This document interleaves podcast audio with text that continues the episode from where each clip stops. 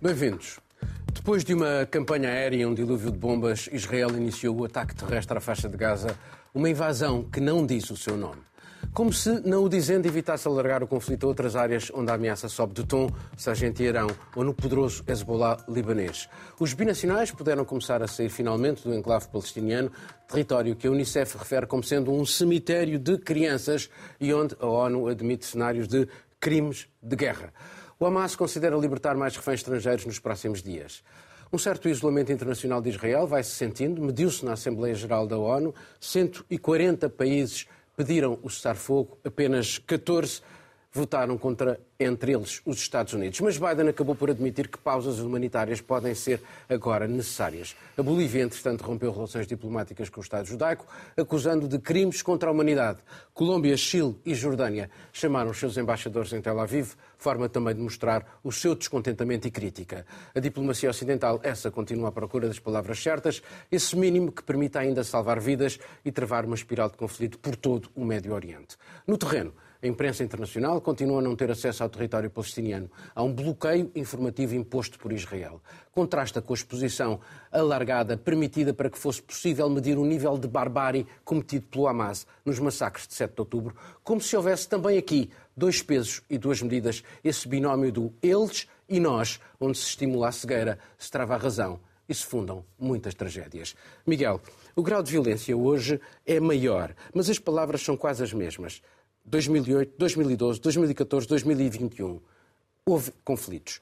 E aquilo que foi dito era destruir o Hamas. Isto não prova que reduzir a questão palestiniana a uma questão de segurança e resposta militar é um fracasso. Bem, para já prova que não se consegue destruir ideias, eh, porque hum, até agora não houve a menor eficácia. Depois desmente-se aquela máxima eh, hum, sobre história que aquela ideia de que a história se repete primeiro como tragédia, depois como comédia. Aqui não. Aqui repete-se em intervalos como uma tragédia cada vez mais negra, como tu dizes muito bem, com um grau de destruição sem precedentes. E com um grau de destruição tal, ehm, esta, este bombardeamento ao longo de semanas e semanas da faixa de Gaza e agora a ofensiva terrestre, com um grau de destruição tal que a opinião pública, pela primeira vez, julgo que nesta sequência de eventos de confrontos entre Israel e, e os palestinianos, eh, eh, mudou. Mudou, virou e temos, quer-me parecer, até, quer dizer, quanto ao Sul global, à América do Sul, à China, à Rússia, eh, ao mundo árabe e, em geral, ao mundo islâmico, era já de esperar que isto acontecesse e aconteceu. Mas temos o próprio mundo ocidental a perceber-se das limitações desta ação militar, com Joe Biden, já numa fase inicial, a dizer não repitam os erros que nós cometemos depois do, do, do 11 de setembro. Eh, agora, a apelar Joe Biden a corredores humanitários, ou a, a, a, corredores humanitários e a pausas humanitárias, como eles chamam, que no fundo é um eufemismo para um cessar-fogo. Mas, mas, Miguel, mas deixa-me só, deixa só, aproveitar essa tua deixa para. Quando o Biden diz isto, não é para tentar pôr um bocadinho de água na fervura em relação, por exemplo, ao Hezbollah, ao Irão, e dizer uh, que isto não pode continuar nesta espiral de como está e tentar refriar um bocadinho outras tentações que algumas dessas forças possam vir a ter. Essa é uma explicação. A outra explicação é polícia bom, polícia mau. Quanto ao polícia mau, não temos grandes dúvidas qual é que é. Não é preciso apontar o dedo é, é, é, praticamente inexistente o país neste momento que não está a apontar o dedo ao polícia mau. E, aliás, os discursos internos de Israel são assustadores do ponto de vista de, dos sacrifícios de civis que aceitam como se nada fosse. E depois, o que escandaliza o mundo inteiro e crescentemente também o mundo ocidental é nós termos personagens como Ursula von der Leyen, Scholz, Sunak, que há meia dúzia de semanas condenavam ataques contra civis como atos de terror, ataques contra instituições cívicas, hospitais na Ucrânia como atos de terrorismo inaceitáveis e com o dedo moral em riste, e agora, de repente, começam esta ofensiva contra os palestinianos, os civis palestinianos, de pedra e cal ao lado do governo israelita. E demoram muito tempo é, nós falamos muito da estrada árabe, nós estamos a assistir à estrada europeia. A estrada europeia está já neste momento a condicionar os líderes europeus. Uh, uh, Vitor, uh, é possível acabar com o Hamas como pretende Israel?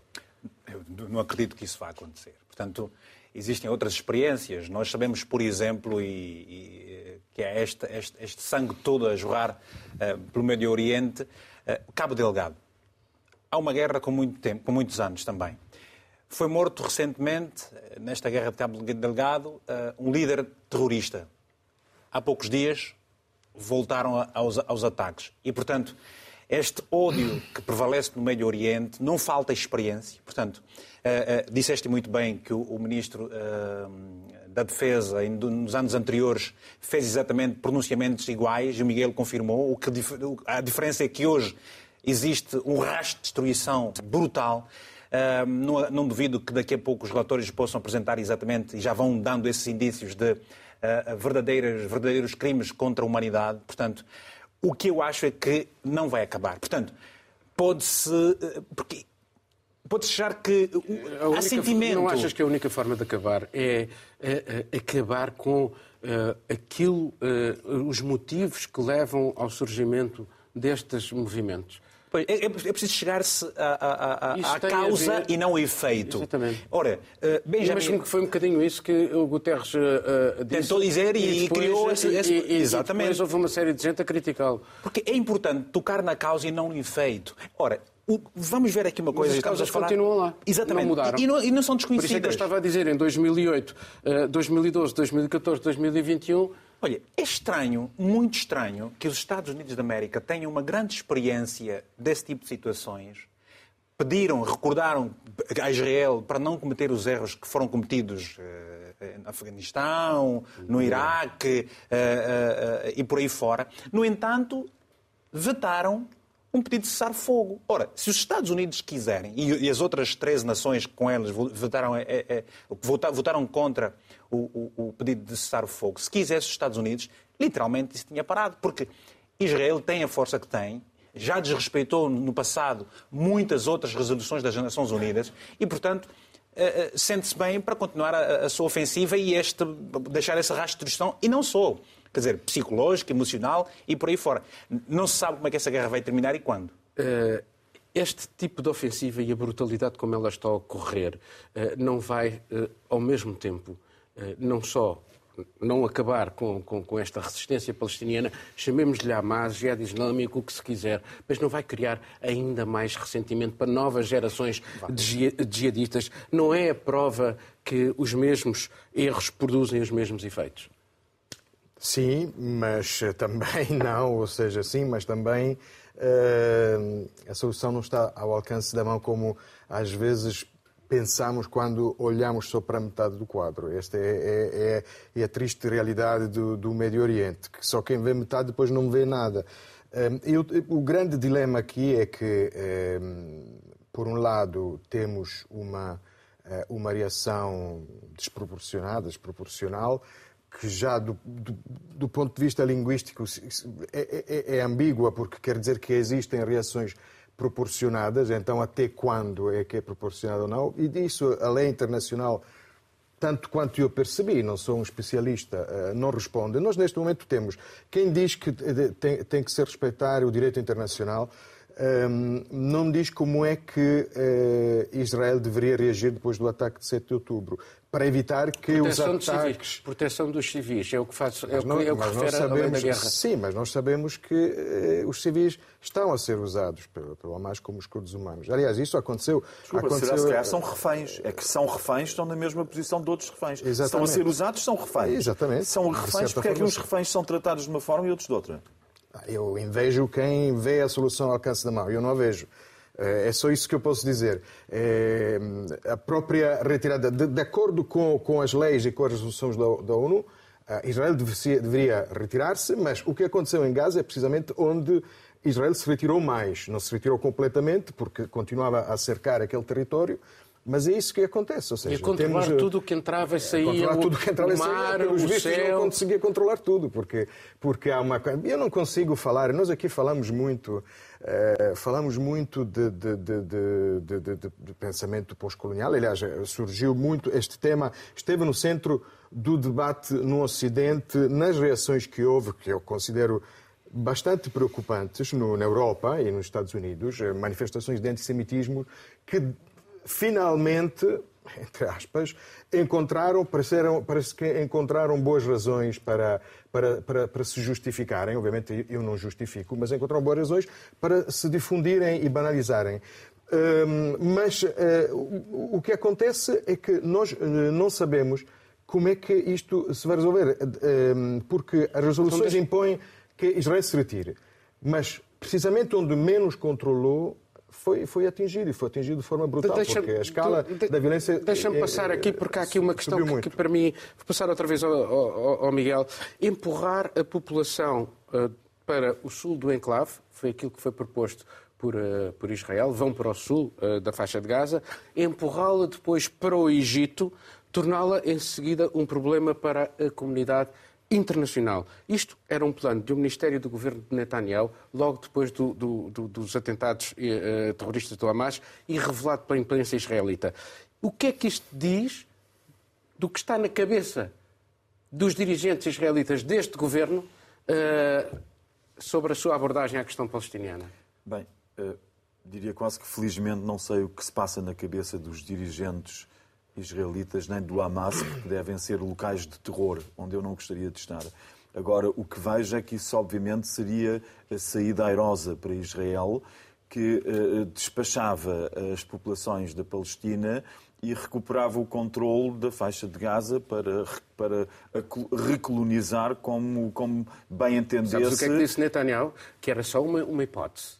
Pois, mas, mas, é uma hipótese que eh, na, na Cisjordânia está a ser posta em prática há muito tempo, de maneira que é uma hipótese com verificação já no terreno, portanto já é mais do que uma hipótese, já é mais do que uma tese, diria quase que é uma prática que se quer transpor de um lado de, dos, dos, territórios da Palestina para, o, para a faixa de Gaza. E, portanto, parece logo à partida parece não é aceitável. Agora eu retomo a ideia do, do Marcelo e, de facto, ocorre-me que a acusação tem sido. No sul, no sul da, da, faixa de Gaza também tem havido muitas mortes de civis. Portanto, os civis que estão no norte, que estão em Gaza, na cidade de Gaza, ainda estão lá dezenas e dezenas de milhares, que são absolut, é absolutamente impossível distingui-los de, de, de, de, terroristas do Hamas, para além de que há palestinianos que são simpatizantes do Hamas que não têm nada a ver com atos terroristas, também temos de dizê-lo. E depois a última questão é se a, a, a, a lógica última é libertar, uma, um dos objetivos é libertar reféns israelitas, e se Israel, ao mesmo tempo, o governo, é bom não dizer que é Israel, se o governo israelita acusa o Hamas de usar como escudo humano civis que não deixa ir para o sul, que retém, portanto, que estão reféns, porque é que para salvar reféns se vai matar reféns. É porque uns reféns são israelitas e para salvar os reféns israelitas vai-se matar a população que está refém do Hamas. Deixa-me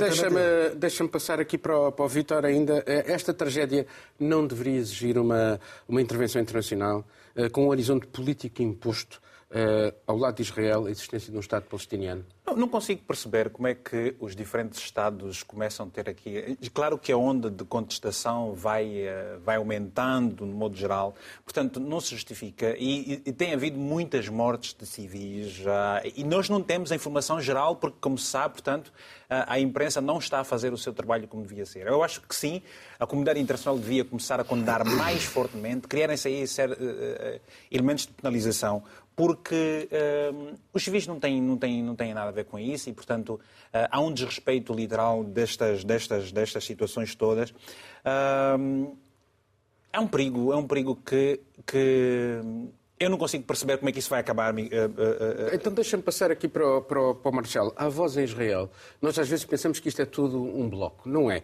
A voz em Israel, como é o de Barak, antigo Primeiro-Ministro e Ministro da Defesa, que deu uma entrevista a um jornal alemão, o Deutsche Zeitung, em que ele diz que a solução para isto passa pela criação de um Estado palestiniano. Aqui a questão é, consegue Israel, em nome da paz, como o fez no passado, como com Edu, com, também com Ehud Barak, uh, uh, consegue Israel renunciar à aniquilação da faixa de Gaza e à anexação da Cisjordânia? Ehud Barak foi o último líder israelita que conseguiu, que, que ainda chegou a encontrar-se com Arafat da altura e não conseguiram em 2000 chegar a uma conclusão por causa de Jerusalém. Por causa de Jerusalém. Portanto, Ehud Barak eu não, não, estou a defender uh, guerras, obviamente, ninguém defende guerras, mas o próprio Ehud Barak deveria explicar como é que se dialoga agora. Ele que não conseguiu dialogar com o Arafat, que, assinou os acordos de Oslo, como é que se dialoga agora com, com o Hamas? Eu, quando digo uh, uh, o uso, a guerra híbrida totalmente nova, ou se calhar não totalmente nova, um, um dos exemplos que se dá muitas vezes é o, o cerco a Mossul precisamente para dissuadir Israel, Israel, a entrar numa guerra como, como aconteceu em Mossul. Mas Mossul também foi, foi houve massacres civis e houve civis chacinados pelos, pelo próprio oh, ISIS. É mesmo, não, aqui, acabar, aqui o pedido posso não acabar? é dialogar, o pedido é não matar civis. Miguel, posso acabar? Chacinados pelo ISIS um, na altura não houve toda esta indignação, pelo menos havia, mas havia mesmo da parte do mundo árabe a tendência para olhar para o ISIS como um corpo estranho dentro do. É por isso que. O chamado Estado é, Islâmico. É, exato, o Estado Islâmico. É por isso que uma coligação internacional, eram cento e tal Estados, contra o ISIS até fazia algum sentido. Macron voltou a propor isto agora contra o Hamas. Não vai fazer sentido, Porquê? Porque está, uh, o que está porque em causa o Hamas, é, é, o, Hamas, não é o Estado Islâmico. Exatamente. Eu acho, uh, mas atenção, uh, mas usa os mesmos métodos. É, é, é portanto, não, isso não, é que é o grande já problema. não atinge o grau de barbaridade do, do, do Hamas. Sei, por, por outro lado, tens imensos, tens imensos países árabes que, eh, que, fizeram parte dessa coligação criada em 2014 contra o, contra o, ISIS, o, contra, o, Islâmico, contra o Estado Islâmico. Uh, e, e, Sim, mas dizer que hoje, não atinge hoje, Os países, os países árabes, nomeadamente o Qatar, têm uh, dirigentes uh, do, do, Hamas. É por isso que eu digo, exatamente. Mas, mas o, Hamas não, é, então, Hamas... Não, não, é uma excrescência da, da, da da, da sociedade okay, palestiniana. Então voltamos uh, ao mesmo, ou seja, há uma e, grande e, parte. Mas então vamos a uma coisa, faz uma, uma questão quem é que permitiu uh, o terreno fértil onde surgiu o Hamas? Quem é que permitiu o terreno fértil onde Voltamos surgiu o Estado a... Islâmico? Quem é que permitiu o terreno frase... fértil Sim, para não, que os talibãs chegassem ao poder? Desculpa, daqui a bocado estamos a comparar se uma, três crianças debaixo de pilares de betão armado e entulho se é mais ou menos violência do que crianças. O Estado Islâmico era três crianças debaixo do Não, não, estou a dizer neste momento Comparar. na faixa de Gaza. Ah, ok, Gaza. não estava a, dizer, a perceber. Nós não vamos comparar Mas agora a, faixa a violência. Gaza... Não, Israel, por exemplo, diz que foram 3 não, mil isso, terroristas não, que entraram não, na faixa de é Gaza. Não, não 3 mil terroristas, o número de Israel. 3 mil terroristas que fizeram 1.400 vítimas. Exato. Mas foram 3 mil terroristas que fizeram 1.400 mortes. Agora, em Israel, temos algumas centenas de soldados israelitas que fazem 9 mil mortes. Comparação funciona. Não, não podemos. mais uma comparação funciona. Agora, a verdade é que eu, eu, a aritmética da morte, desculpem lá, a aritmética da morte não, não é a solução não convém, para isto. Não convém entrar não, não, vamos passar para um novo tema. Ou a eficácia da morte. Eficácia. Enquanto vocifera contra a opressão dos palestinianos, o Irão prossegue a repressão em casa, nomeadamente contra as mulheres. Chamava-se Armita tinha 17 anos. Estava no metro de Teherão quando foi interpelada pela polícia religiosa por não usar o véu. Morreu no fim de semana passado, após quase um mês em coma. As autoridades iranianas negam qualquer responsabilidade na sua morte, dizem que ela bateu com a cabeça no chão depois de desmaiar devido a uma quebra de tensão arterial. Este caso ecoa o de Masha Amini no ano passado, quando uma onda de protestos sem precedentes surgiu em todo o país. Durante meses, o uso obrigatório do véu feminino cristalizou e simbolizou a ira popular e milhares de iranianos e iranianas saíram às ruas em manifestações contra as autoridades. Mais de 500 pessoas foram mortas, incluindo dezenas de crianças. Apesar da repressão, da rigidez estrita na imposição de vestuário, muitas mulheres no Irão continuam a sair à rua sem o lenço na cabeça, denunciando assim o regime e essa sua imposição, mesmo correndo o risco de serem assediadas, presas, multadas, às vezes mortas, como aconteceu agora. Ora, Vítor, até que ponto é que o véu eh, e a sua imposição é central na vida da República Islâmica a ponto de não poderem passar sem ele? Eu acho que se está a chegar aqui um absurdo, um desrespeito total a, a, a, uma vontade das mulheres, sobretudo, de andarem como elas bem. É uma questão que eles impuserem, impõem naturalmente. Uh, dizem as mulheres que. Uh, há uma mulher que estava a contar uma história que num carro, por qualquer motivo, o lenço saiu, foi multada A sua amiga levou 10 anos de prisão só por ter tirado também o lenço. As regras, diz-se que muitas delas são para serem quebradas. Portanto, há uma nova geração que não se identifica com estes valores de imposição. E, portanto, estas medidas bastante uh, veementes, bastante duras para com as mulheres, não faz absolutamente sentido nenhum. E, portanto, há uma onda de, prote de protestos que vai continuar e eu esperava que, sinceramente, este mundo, eh, as feministas no, no mundo inteiro pudessem fazer uma maior operação uh, para que uh, uh, o Tirão mudasse as Vou regras. Vou pegar aqui na deixa dele. Esta resistência das mulheres, Marcelo, não tem um potencial desestabilizador enorme para o regime. Mais de 65% das estudantes em universidades iranianas são mulheres. Mas infelizmente não desestabilizou o suficiente.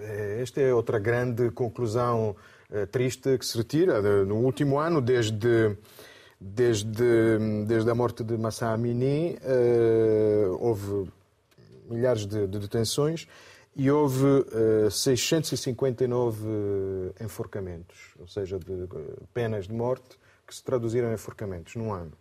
Este é o país que presidiu o, o Fórum Social sobre Direitos Humanos nestes dias em, em Genebra, um fórum de, do Conselho sobre os Direitos Humanos da, da, da, das Nações Unidas.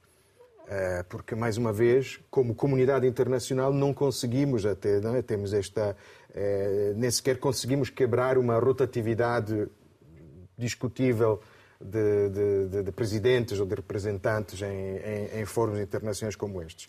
Quanto mais, muito menos vamos conseguir quebrar a rotatividade da, da violência que gera outra violência. O Irão é um daqueles países, sobre, mais uma vez, sobre o qual no Ocidente sempre foi claro, no Ocidente mais, se quisermos, mais esclarecidos e mais progressista, sempre foi claro que era necessário dialogar e, e os acordos de Viena para limitar eh, para, para, para travar, eh, enfim, a, a, produção de energia nuclear para usar eh, em, em termos eh, como arma, como arma foram, levaram a isto. Depois sabemos o que aconteceu com Trump, que saiu unilateralmente dos acordos e toda a comunidade internacional eh, eh, insistiu para que se voltasse a dialogar e nós voltamos a dialogar com, com o Irã precisamente quando, a nível interno, estava a sofrer estas, eh, esta forte desestabilização, sobretudo por protesto das mulheres. Mas o regime Portanto, continua... de certa forma, justificamos, endureceu, justificamos. Endureceu. Mas o resultado é isto, porque agora temos Miguel, um, um, país que cria profunda, profunda desestabilização é, em toda a é, área. É, é, curioso como o Irão uh, se levanta como um arauto da causa palestiniana, de liberdade para os palestinianos,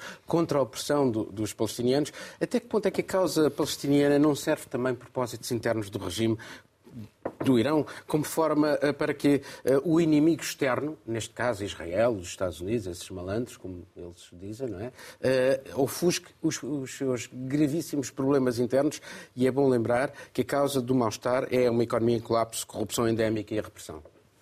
Bem, malandros é um eufemismo simpático que tu usas, parecem gárgulas comparadas com aquilo que o Irão lhe chama, que lhe chama o grande diabo e o pequeno diabo. O grande diabo os Estados Unidos, o pequeno diabo Israel. O pequeno demónio e o grande demónio.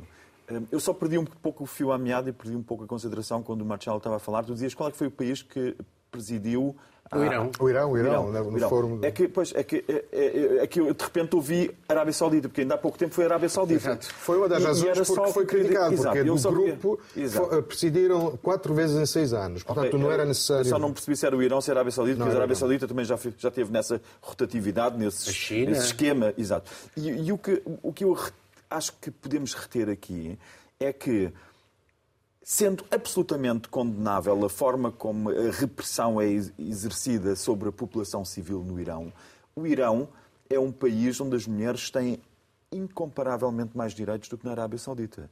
No Irão tens a, a- a principal responsável pela exploração de caviar é uma mulher. Nas universidades públicas tens mulheres professoras Mas catedráticas. na Arábia Saudita isso Tu está a tens- mudar com o Ben Salman. Está a mudar, a mudar. está a mudar, mudar. eh, eh, no começo de permitirem que conduzam um carro. Estão a anos de luz do Irão.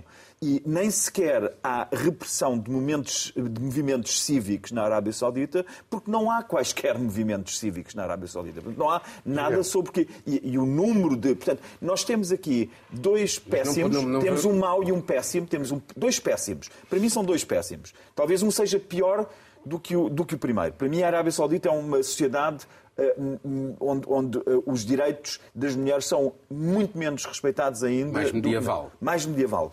E, no entanto, a Arábia Saudita são os nossos amigos, os nossos parceiros, Amigos, são parceiros estratégicos.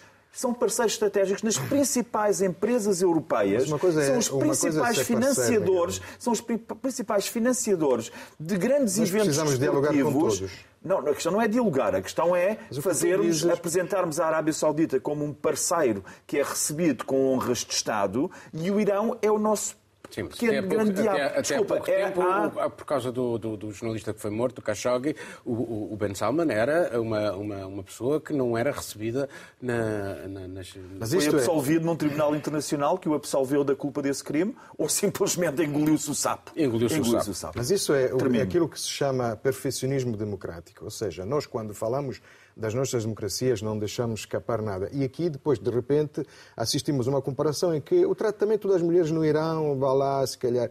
Não é vá lá, se calhar. Oh, oh, é isso oh, que- oh, Marcelo, Miguel, estamos a falar de desconheces o Irão. mulheres Desconheces o Irão. espancadas. É- é- é péssimo, é péssimo. É uma comparação inoportuna, percebe? É uma, é uma comparação inoportuna. Comparação inoportuna.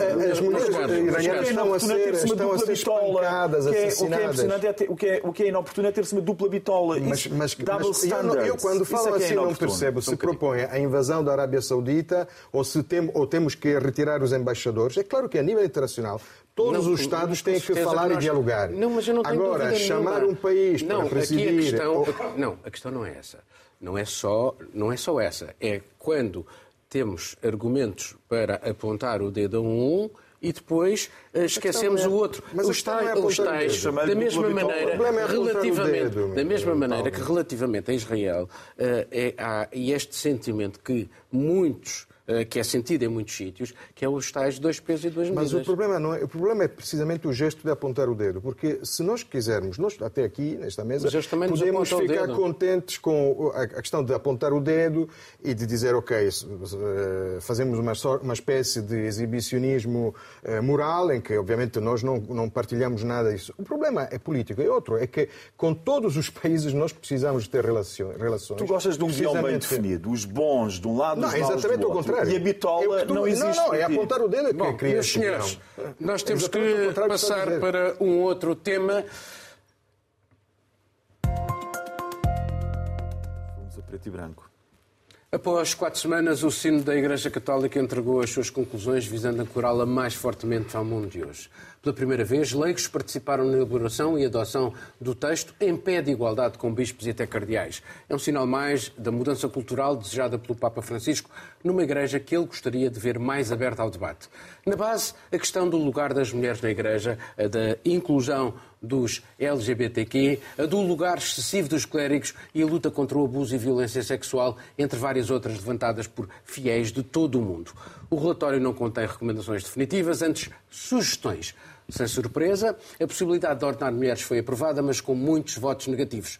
Outros pontos de clivagem, o celibato dos padres e a identidade de género e orientação sexual, onde houve também mais oposição entre os 365 membros do Sínodo, entre eles 54 mulheres. Quanto a conclusões finais, só mesmo dentro de um ano, na próxima Assembleia, e aí sim se verá que passos consegue dar de facto a Igreja Católica para se adaptar à modernidade e enfrentar também melhor os desafios da falta de vocações e da deser- deserção dos fiéis. Marcelo, como é que avalias então isto? Por acaso é interessante vermos do, do, do, do, Islão eh, para a Igreja Católica e, e o- igreja- o- e e o ponto em que cada um eh, está. É uma igreja que já há alguns séculos eh, convive com princípios laicos, políticos laicos, de laicidade e, portanto, também de uma eh, espécie de, eh, embora tímida, enfim, eh, democracia interna, que com este Papa se aprofundou.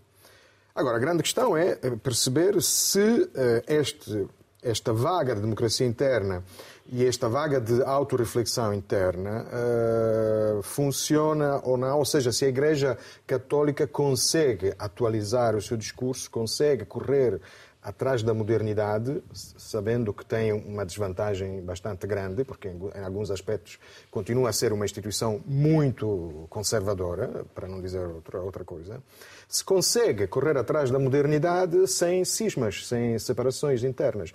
É inútil para nós, acho que aqui não vale a pena falarmos se nós concordamos ou não com a igualdade entre homens e mulheres dentro da igreja ou com a admissão de, de, de grupos eh, de homossexuais, por exemplo. É claro que nós aqui concordamos. É preciso ver, é, é isso que para a sociedade civil é um grande desafio. Preciso ver até que ponto estes pequenos sismos não se traduzem em sismos que, que depois se, se, o seu efeito também na vida política, porque temos eh, duas, pelo menos duas correntes muito contrapostas, uma representada pela, pela, pela Igreja Americana, outra mais progressista pela Igreja Alemã. Um, o Papa, que, que de, de, certa forma defendia o, o, o, conservadorismo, mas sem cismas, morreu, que era o Papa Bento XVI. E, portanto, poderá, podemos estar perto de um, de um cisma muito grande entre a Igreja, que será mais um elemento de polarização também política, porque sabemos que estas coisas depois têm sempre consequências e recaídas eh, na política de cada um dos Estados. Miguel, isto vai resolver a crise das vocações e trazer mais fiéis à Igreja?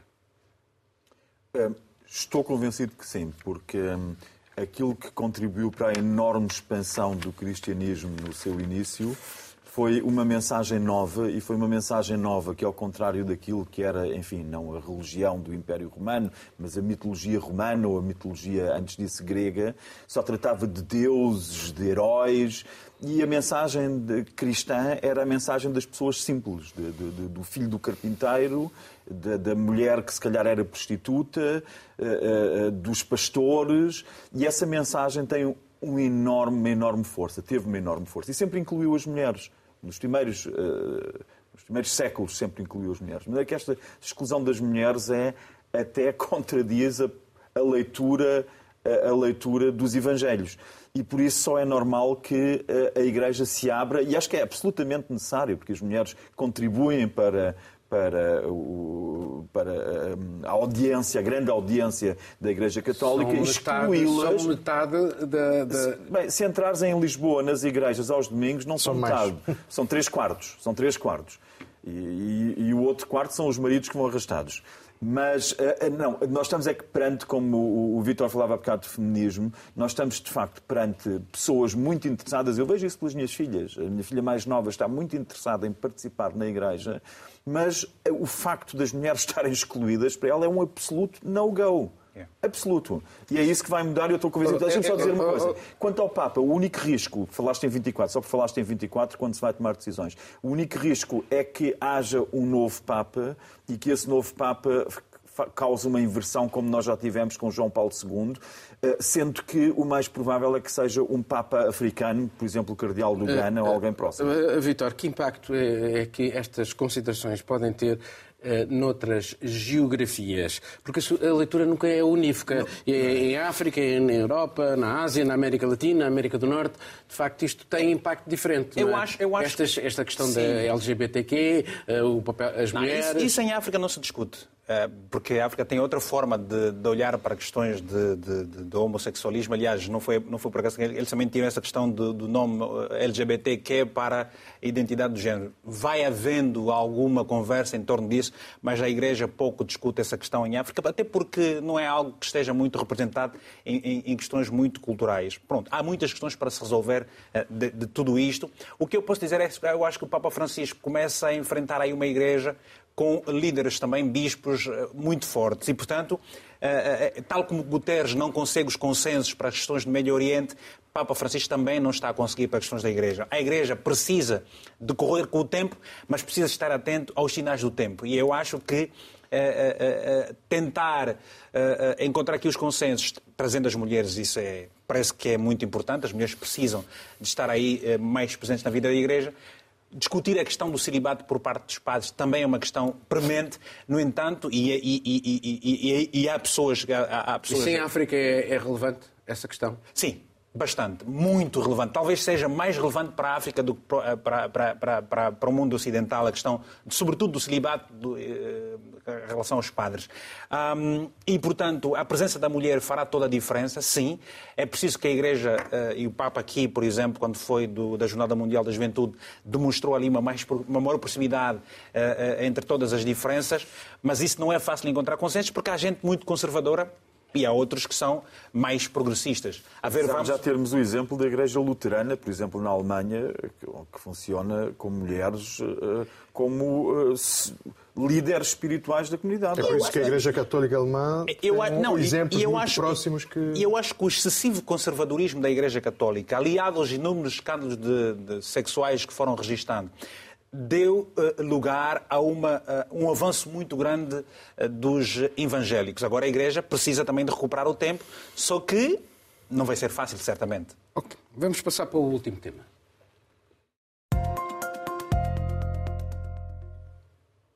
Até o final da década, se não houver regras, os modelos de inteligência artificial poderão ajudar grupos terroristas a fomentar ataques químicos, outros a, re a realizar ciberataques numa escala e eficácia sem precedentes, ou manipular a opinião pública em grande escala. Os riscos são ainda de aumentarem o desemprego e a pobreza, mas o maior perigo é o dessa tecnologia escapar ao controle humano. Estes alertas por parte de especialistas estão na cabeça dos dirigentes internacionais. Há uma corrida contra o tempo em curso. Esta semana marca um momento crucial com a criação de regras globais para o seu uso e desenvolvimento. A Casa Branca publicou uma ordem executiva para regulamentá-la. Vai desde o financiamento de novas formas de tecnologia até à repressão contra possíveis abusos. O G7 anunciou um código não vinculativo para controlar ferramentas como o chat GTP, por exemplo, e o Reino Unido realizou uma cimeira sobre segurança em torno da inteligência artificial, numa altura em que essa tecnologia já avança à velocidade da luz e com óbvias implicações económicas e geopolíticas. Quanto à União Europeia, está também a definir as suas próprias novas leis, que devem estar concluídas até dezembro. Em causa, no fundo, está quem controla o desenvolvimento futuro de uma tecnologia que aumenta a esperança de um progresso exponencial em áreas como a ciência médica, mas também com receios de que possa minar a democracia e até iniciar uma guerra nuclear. Ora bem, Miguel, este debate sobre um assunto que traz riscos existenciais não está minado à partida pela lógica de quem é que vai controlar em nome do poder político, económico, militar e estratégico? É, porque é o que tu, o que tu dizes, é, é que a questão não é tanto a inteligência artificial fugir ao controle humano, é a inteligência artificial ficar nas mãos de alguém dentro, de, dentro do controle humano ficar na mão de uma, duas, três, meia dúzia de pessoas. E quando nós falamos em meia dúzia de pessoas, nós já vemos o que acontece ainda na fase pré-inteligência artificial com o controle, por exemplo, das grandes cadeias de televisão, das grandes estruturas económicas, das grandes estruturas financeiras, que estão na mão de, literalmente, meia dúzia de pessoas, meia dúzia de bilionários. E, o risco que corremos é, é, olha, vou logo para, para um desses bilionários, para Elon Musk. Eh, corremos o risco com, com a inteligência artificial, corremos o mesmo risco com o direito no espaço. O direito no espaço praticamente é inexistente no espaço sideral, no espaço orbital, etc. É praticamente inexistente. Há uns princípios vagos, que é aquilo que estamos a discutir agora, uns princípios vagos para a inteligência artificial. O que é que acontece? Temos Elon Musk a apoderar-se eh, e a lançar. Eh, ele já tem, Elon Musk já tem neste momento mais de metade dos satélites ativos já são de Elon Musk. Alguém foi perguntado, perguntou-se a algum Estado, astro... a comunidade astrofísica fala numa ditadura do espaço.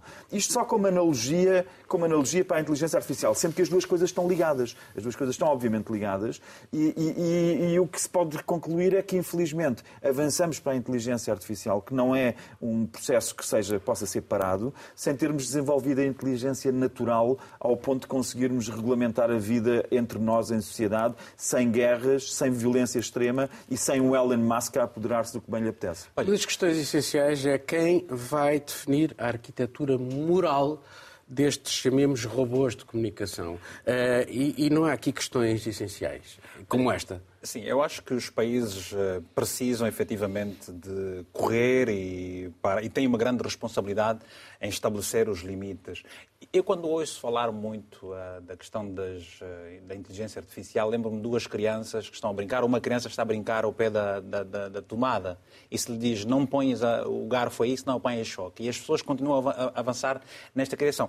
Nós estamos na, na primeira fase, a, a, primeira fase essa da inteligência artificial, de, a fase estreita, e depois há à fase generalizada e outra que é a superinteligência.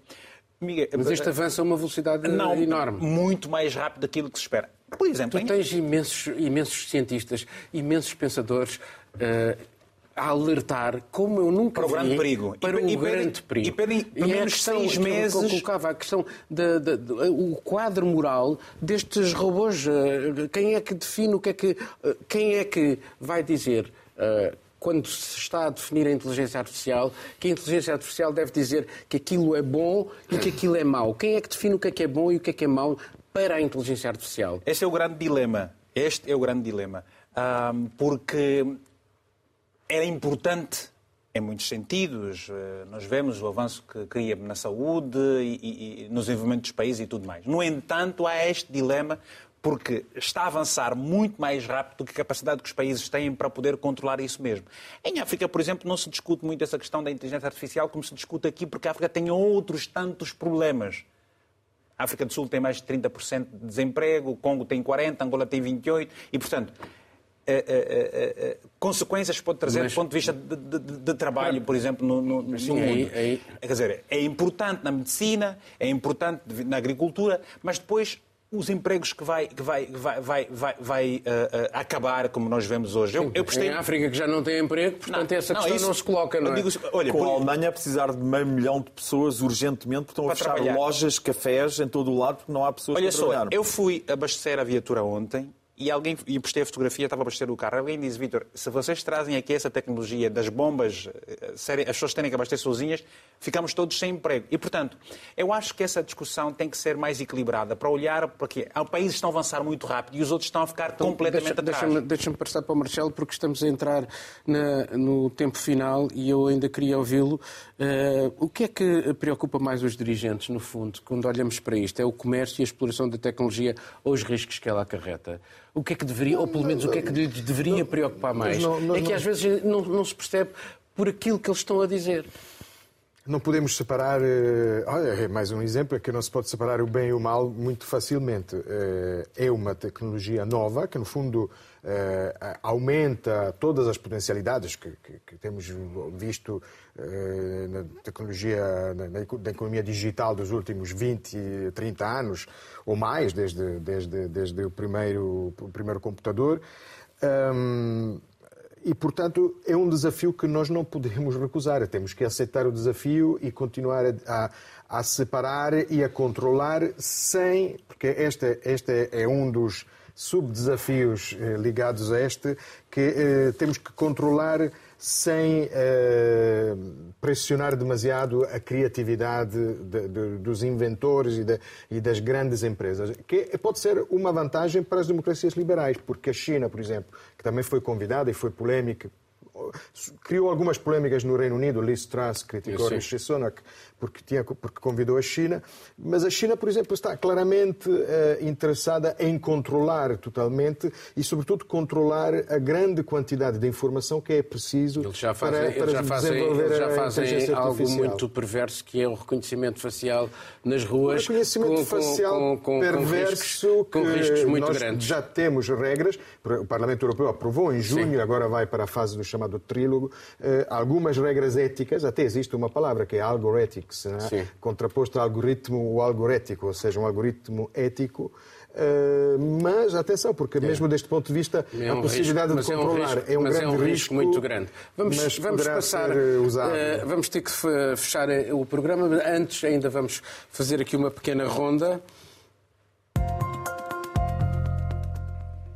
E nessa pequena ronda começas tu, exatamente. Começo com. assinalo aqui distúrbios e violência no, no Bangladesh, uh, um país de que falamos pouco e muito distante, mas que uh, o, o, o, líder do maior, do maior partido da oposição, Mirza, Mirza Alamgir, juntamente com muitos outros militantes, algumas fontes falam de milhares de detenção, foi, foi detido.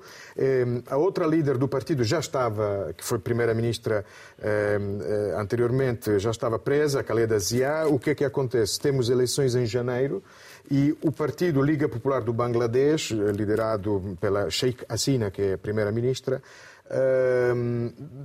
enfim, é um partido cada vez mais autoritário e a oposição quer um governo interino para chegar, para chegar às eleições. Atenção, mais uma vez, a verdade é que não sabemos não é, onde está o bem, onde está o mal. Este partido no governo é, sem dúvida, um partido que está a transformar o Bangladesh numa autocracia, fala-se em democratura, eh, palavras assim.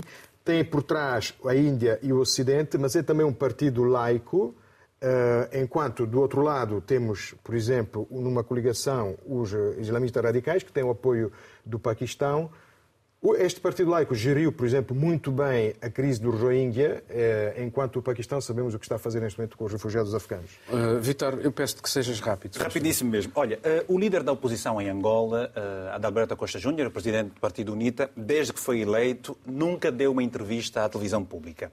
Aconteceu há dias que uh, deu uma conferência de imprensa sobre uma réplica do Estado da Nação, falou 30 minutos e não teve sequer 5 minutos dois minutos na televisão pública. Portanto, o que está a acontecer, nós estamos a falar de um genocídio de, de gente, e isso e aquilo no mundo inteiro. Os angolanos uh, estão a viver também hoje um genocídio dos seus direitos de serem informados e, portanto, vale destacar isso. Miguel. Bem, temos neste momento uh, uh, seis grandes guerras em curso, para além dos muitos conflitos, alguns deles referidos, como o Marcelo referiu. Uh, eu, eu, vejo bem onde. Eu acho que a distinção entre o bem e o mal é relativamente simples. O mal é onde as guerras estão em curso e que são neste momento na, Rússia que atacou a Ucrânia, Etiópia, Sudão, do Sudão. do Sudão, Mianmar, México, a guerra da droga, Israel-Palestina. Mas no Sudão temos uma guerra que já fez milhões de refugiados, que depois de seis meses está em negociações, mas uh, os ataques e as ofensivas militares continuam e não se vê um fio à, vida, à vista. É aí que está o mal, é nas guerras, na indústria do armamento e de quem dela beneficia. Parece-me bastante claro distinguir o bem e o mal. Ah, isso distingue-se facilmente. Este Mundo Sem Muros termina agora. Tenham um bom fim de semana.